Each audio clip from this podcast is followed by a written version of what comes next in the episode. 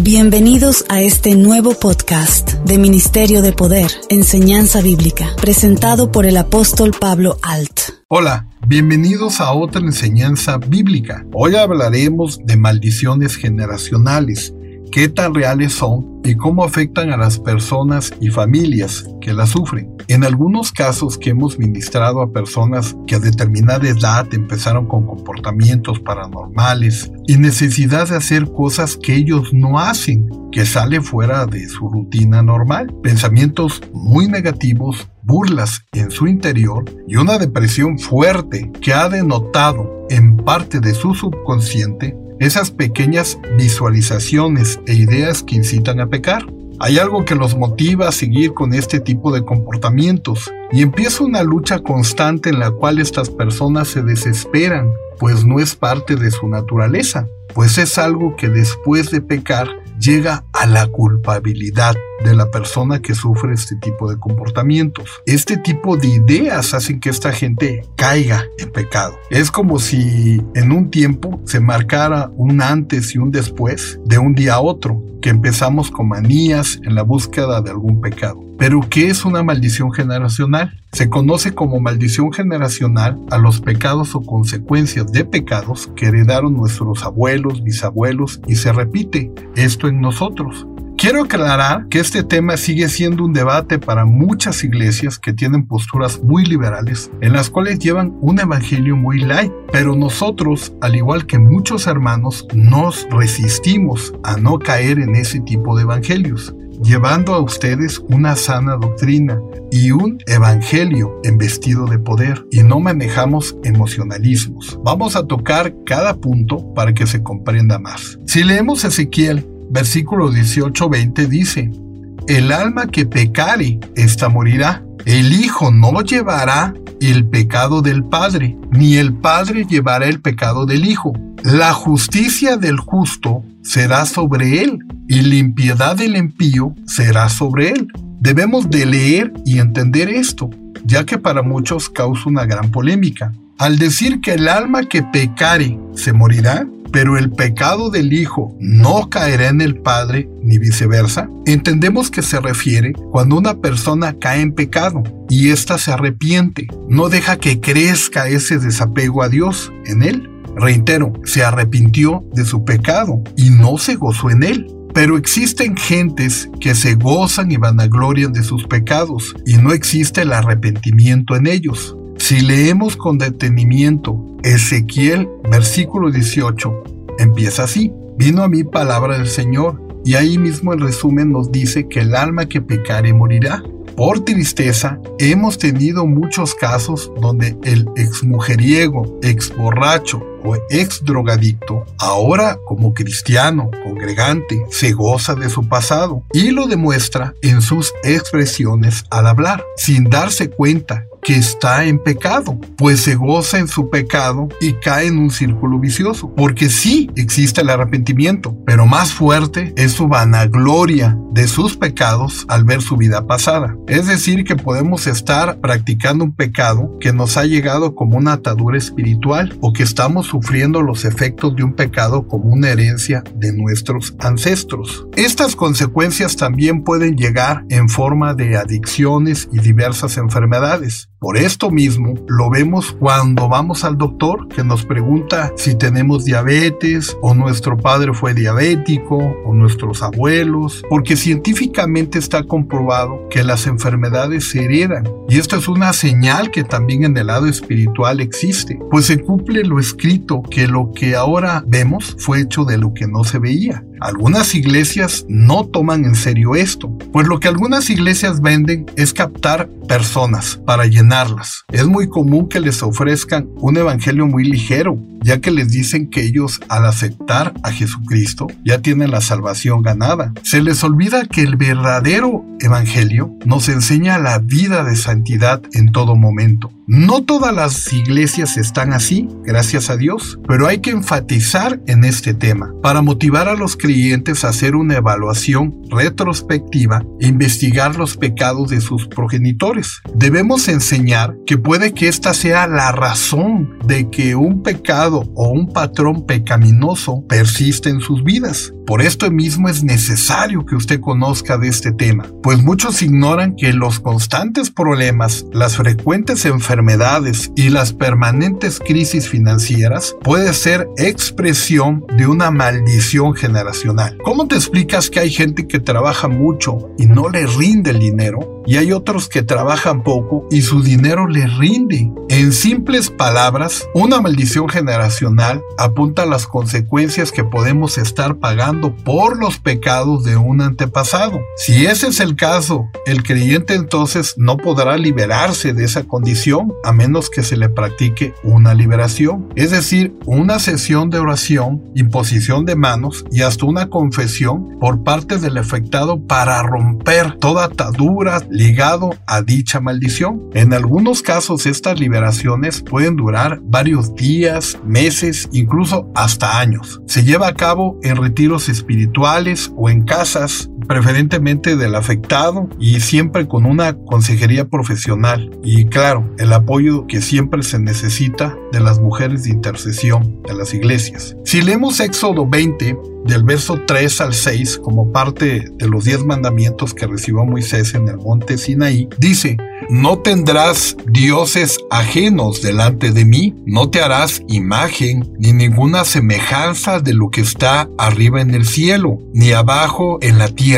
ni en las aguas debajo de la tierra. No te inclinarás a ellas ni las honrarás porque yo soy el Señor tu Dios fuerte, celoso, que visito la maldad de los padres sobre los hijos hasta la tercera y cuarta generación de aquellos que me aborrecen, y hago misericordia a millares a los que me aman y guardan mis mandamientos. La misma advertencia se repite luego en Deuteronomio 5, diciendo prácticamente lo mismo. Aquí el punto es que el Señor nos avisa que Él visita la maldad de los padres sobre los hijos hasta la tercera y cuarta generación de aquellos que me aborrecen. Aquí abarca muchos vicios que no le agradan a Dios y que Dios ve el rechazo del hombre al preferir el hombre mismo sus propios vicios, alejándose de Dios poco a poco por convicción propia. Eso es muy delicado cuando nos alejamos de Dios por seguir nuestros pecados y llenar nuestra carne con falsas vanidades. Esta razón, hagamos el esfuerzo de observar la enseñanza de este pasaje para así poder entender cómo nos compete a los creyentes hoy. Es claro que las consecuencias del pecado de la idolatría eran terribles y el Señor quiso crear esta conciencia en su pueblo. Entonces, ¿qué quiso decir Dios cuando dice que visita la maldad de los padres sobre los hijos hasta la tercera y cuarta generación? Lo que debemos entender de este texto es que se trata de un principio el principio es que habría una consecuencia por la maldad y esa consecuencia afecta también a los hijos. Pero esto no era un absoluto total, en el sentido de que los pecados de los padres serán condiciones irreversibles para los hijos. Para entender este texto, describiré dos escenarios que ilustran bien esta consecuencia. Si un hombre roba, este pecado no afecta al ladrón, sino también en un sentido muy real a los hijos, porque si este hombre es en encontrado y juzgado, ya no podrá estar con su familia. Además, si roba, es un estilo de vida de esta persona y hay una gran posibilidad de que los hijos también sean inclinados y motivados a lo mismo. Pues además de ver la actitud del padre, los hijos observan e imitan lo que el padre hace. Y esta sería una gran atadura en un pecado que él mismo provocó, y entre ellas estos vicios. Pues no hablamos solo de conductas físicas o psicológicas que sabemos que afectan. Entendemos que influye también las espirituales, que los padres son los que tienen la mayor carga espiritual y quienes deben de proteger su casa y ser la autoridad en el hogar. Esta autoridad es arrebatada por el enemigo y quitada al romper con las leyes divinas y se quedan desprotegidos espiritualmente los hijos. Quienes deben de dirigir el hogar es quien cae en un pecado y todos estarán sin cobijo, alejados de Dios. Otro ejemplo rápido. Digamos que un padre de familia es un alcohólico. Tarde o temprano su adicción al alcohol le puede acarrear consecuencias para con él y los suyos. Por ejemplo, si el borracho hace cosas indecentes o pierde su trabajo o es agresivo, entra en pleitos con otros o se enferma, es eso tendrá consecuencias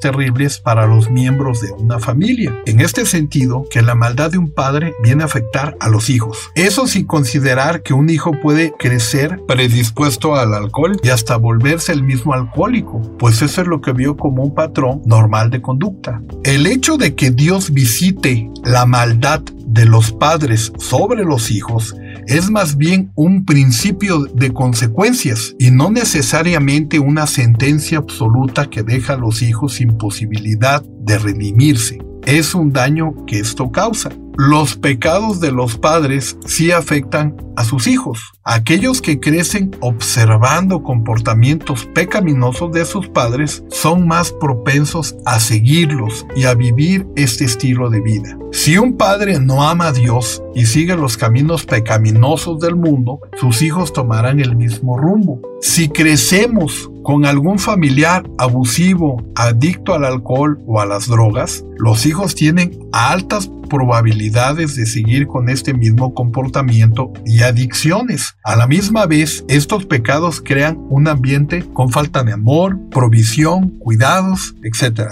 Y, la, y los posicionan a los hijos para eventuales problemas en el futuro. Al sufrir las consecuencias del pecado de los padres, es una expresión de la ley natural de causa y efecto. Si crecemos con un padre borracho, ladrón, agresivo, adicto o criminal, la pobreza, miseria y vergüenza caerá sobre los hijos. Esto es inevitable. Pero no es una sentencia absoluta sin posibilidades de redención. Repetimos, es importante que si hay arrepentimiento de malas acciones, Jesucristo cambia nuestras vidas. La solución para romper toda maldición generacional es aceptando al Señor Jesucristo como nuestro único y suficiente Salvador. Dios es bondadoso y misericordioso, pero también es un Dios de justicia. En Romanos 3:23 nos dice, que todos somos pecadores y estamos destituidos de la gloria de Dios. Si leemos Romanos 6:23 dice, porque la paga del pecado es muerte, mas la dádiva de Dios es vida eterna en Cristo Jesús nuestro Señor. Cada uno de nosotros tenemos la opción de aceptar la salvación por medio de la fe en Jesucristo. Cuando aceptas a Jesús como tu único y suficiente Salvador personal, somos nuevas criaturas y heredamos una nueva naturaleza. Al aceptar a Jesucristo, somos regenerados y recibimos un nuevo corazón para ver la vida a través de los ojos de Dios. Como dice en 2 de Corintios 5:17, de modo que si alguno está en Cristo, nueva criatura es. Las cosas viejas pasaron, he aquí que todas son hechas nuevas. En primera de Juan 3.9 leemos, Todo aquel que es nacido de Dios no practica el pecado, porque la simiente de Dios permanece en él y no puede pecar, porque es nacido de Dios. Cuando alguien acepta a Jesucristo y nace de nuevo, se arrepiente y abandona todos sus pecados. No sigue el mismo patrón de conducta pecaminosa. El creyente puede caer en pecado, pero no practica el pecado deliberadamente ni se goza en él. Basado en lo que dice Juan, si alguien sigue pecando deliberadamente después de haber conocido la verdad, podríamos concluir que eso es evidencia de que la persona no nació de nuevo y no se arrepintió de sus pecados. Todos tenemos la responsabilidad del camino que elegimos. Si decidimos estar fuera de la gracia de Dios, estas maldiciones generacionales estarán en nuestras vidas. Elegir el camino de la vida junto a Jesús rompe toda maldición generacional, toda atadura, si se puede. La solución a cualquier maldición generacional es la fe en Jesucristo y una vida consagrada a Él. Muchas y lamentables consecuencias de las ataduras o maldiciones generacionales caerá en algunos que se han alejado o dudan o no creen y se niegan a hacerlo. El evangelio que ahora se practica en algunas iglesias está yendo de emocionalismo y no garantiza el respaldo de Dios, pero también están los que han sido decepcionados por las enseñanzas que manejan más emoción que razón o una vida en una sana doctrina. Conozco muchas iglesias donde cuando pecan habla de la restauración, pero siguen en su pecado. Quizás no entiendan el verdadero valor de una liberación ya que las liberaciones es una oportunidad que Dios les da de empezar una nueva vida, pues vivir con ataduras y demonios es un gran tormento. Pero entonces, ¿qué hacer si en la vida diaria parece que somos inclinados a practicar los mismos pecados de nuestros antepasados? ¿Cómo librarnos de esas malas influencias? Si tú sabes el problema que te ataca, busca una congregación donde se practique una liberación. ¿Cómo se libera una persona? ¿Cuál es el proceso? Una liberación es donde unas personas, en este caso, quienes van a orar, luchan en el nombre de Jesucristo por esa alma de quien lo necesita, interceden es muy delicado porque ponen su vida misma al hacerlo y por esto mismo deben de estar consagrados a Dios, vivir en santidad para que ejerzan un poder de unción genuina donde el Espíritu Santo tomará el control, despojando ese espíritu o a los espíritus que atormenten a las personas por las cuales necesitan una liberación. Cuando nos alejamos de Dios y no hay temor de Él, se cometen varios abusos. Cuando hay temor de Dios, hay orden. Pero la gente, cuando ya no sigue los estatutos establecidos de Dios y rompe con ese contacto con Dios, simplemente se aleja de esa esencia de vida. Veamos el siguiente ejemplo. En Génesis 6.5 dice, y vino a mí palabra del Señor, y vio el Señor que la maldad de los hombres era mucha en la tierra, y que todo designio de los pensamientos del corazón de ellos eran de continuo solamente al mal. Solo por la intervención soberana de Dios, los hombres somos regenerados y recibimos un nuevo corazón. En otras palabras, Dios nos hace nacer de nuevo. Cuando el hombre se arrepiente de sus pecados, abandona los malos caminos, es obediente, está dando la gloria y evidencia de su nuevo nacimiento. Es por esto que el apóstol Juan dice en 1 Juan 3:9, todo aquel que es nacido de Dios no practica el pecado, porque la simiente de Dios permanece en él y no puede pecar porque es nacido de Dios. Ninguno que es nacido de Dios practica el pecado, porque la simiente de Dios permanece en él y no vuelve a pecar porque es nacido de Dios. Sin embargo, ¿Qué sucede con alguien que da evidencia de su regeneración y que ha mostrado los frutos de su arrepentimiento, pero que todavía lucha con alguna forma de pecado, adicción o inclinaciones de sus antepasados? La inquietud también es legítima y la Biblia también nos responde al respecto. Aquí es importante destacar que desde el momento de nuestra conversión empieza en el creyente el proceso conocido como santificación. Se le llama así al proceso por medio del cual desde la conversión Dios hace al creyente más libre de las influencias del pecado y los transforma a la semejanza de Cristo. La vida de un genuino creyente se caracteriza por una constante, luchar contra el pecado en todo tiempo. El hombre regenerado batalla por no pecar y cuando lo hace siente una profunda tristeza y amargura por haberle fallado a su Salvador. Pero no debemos olvidar que el llamado del creyente es a negarse a sí mismo y tomando su cruz día a día. La vida antigua dejarla atrás y luchar por estar en la nueva que solo Dios nos da. En Colosenses 3:5 dice, haced morir pues lo terrenal en vosotros, fornicación, impureza, pasiones desordenadas, malos deseos y avaricias, que es idolatría. Pablo nos llama a hacer morir lo terrenal en nosotros y por medio del Espíritu hacer morir las obras de la carne. Pedro exhortaba a los creyentes a que se abstengan de los deseos carnales que batallan contra el alma Parte de esta batalla es la actitud permanente de procurar el arrepentimiento. Un creyente es un pecador que reconoce cuando falla y se arrepiente genuinamente de su pecado. La palabra de Dios tiene un poder santificador en la vida del creyente. Por eso Jesús le dijo a sus discípulos, ustedes ya están limpios por la palabra que les he dado. Esto es importante que lo entendamos para que no existan maldiciones generacionales ni ninguna atadura en nuestras vidas. El hombre y mujer que invocar espíritus de muertos o se entregare a la adivinación, lectura de cartas, santería, toda hechicería, tiene detrás una gran carga maligna, una marca espiritual que lo seguirá y contaminará a los tuyos. En pocas palabras, la brujería que tú hagas o el mal que tú desees a alguien, tarde o temprano se te regresará a tu vida y es donde llegará el lloro y crujir de dientes. Ahí es donde nacen estos espíritus familiares. Llega por practicar todo tipo de ocultismo. En Romanos 8, del 1 al 2, leemos lo que es vivir en el espíritu.